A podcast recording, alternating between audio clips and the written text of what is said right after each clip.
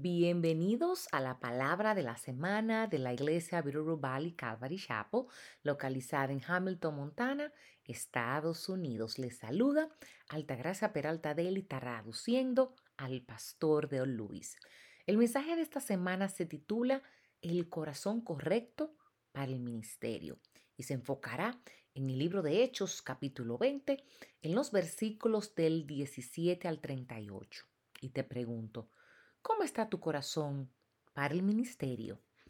En Hechos, en el capítulo 20, en los versículos del 17 al 30, Pablo reúne a los ancianos de Éfeso para una conferencia de pastores en Mileto.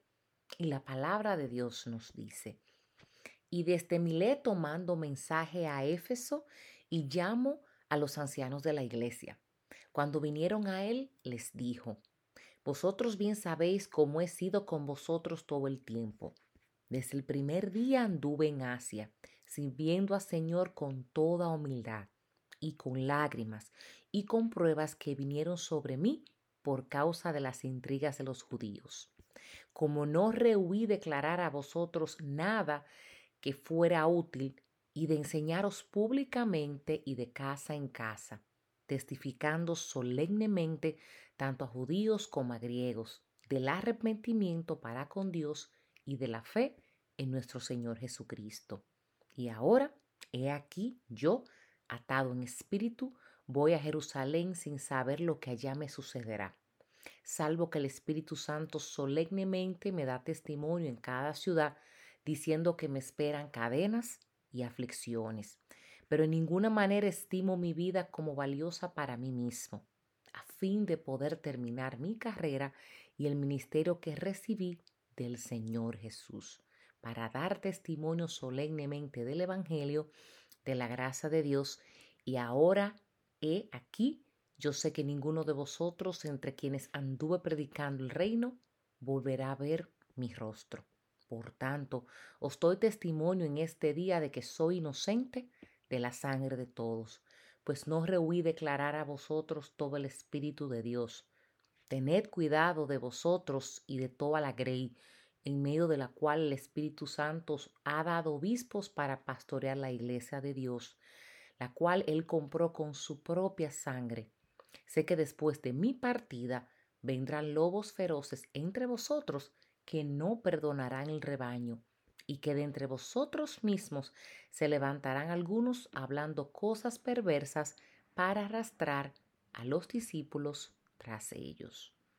Antes de que Pablo hablara una palabra acerca del ministerio o del método, él da seis características que constituyen el corazón del hombre. Primero, en los versículos 17 y 18, el llamado. El corazón de un pastor está siempre disponible cuando el Señor lo llama. Segundo, en el versículo 19a, la perspectiva no debe servir al pueblo, él debe servirle al Señor. El que él tiene que tener el motivo correcto en el servicio. De lo contrario, será más un hombre complaciente al hombre que un hombre complaciente a Dios. En los versículos 19b, humildad. Su corazón es uno que realmente estima a otros mucho más que a sí mismo. Esto sucederá cuando usted se mira en la gracia de Dios y no en su mérito. El versículo 19c, compasión. El pastor debería tener un corazón quebrantado en el pastorado en dos áreas.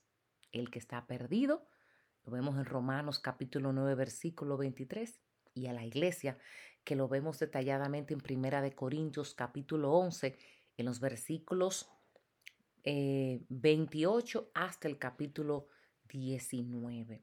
El ministerio debe traer un quebrantamiento que produzca compasión debido a un profundo cuidado por los que están pereciendo, así como por los que son del cuerpo de Cristo.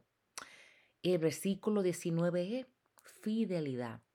Las pruebas son parte del ministerio y la fidelidad a lo que Dios te ha llamado debe caracterizar tu ministerio.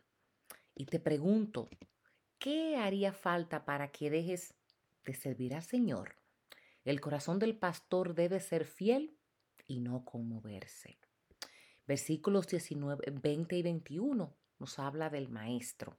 En el centro mismo del corazón de un pastor debe haber un deseo de enseñar en público y en privado, ya sea que los que están siendo enseñados estén familiarizados con la palabra de Dios o no. Y hay que enseñarles a ellos la necesidad de tener un cambio de corazón hacia Dios y que necesitan reconducir su confianza hacia nuestro Señor Jesucristo. Con la mayor piedra de, tropiezo para pastorear fuera del camino es el corazón.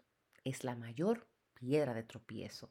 Y Pablo puede entonces abordar el ministerio y los métodos en los que se debe servir en el ministerio.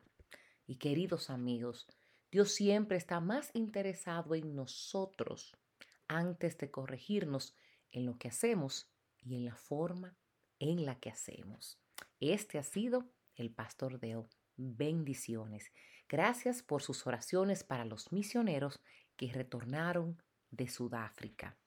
Para mayor información y descargar recursos en español, por favor visita nuestra página web www.bvcalvary.com en la sección español. Y si este mensaje ha sido de bendición para ti, compártelo con quien deseas que sea bendecido. Visita nuestro canal de YouTube, Rubali Calvary Chapo. Y si necesitas que oremos por ti, por favor, envíanos un correo electrónico a oración y oramos para que tengas una maravillosa semana en el Señor.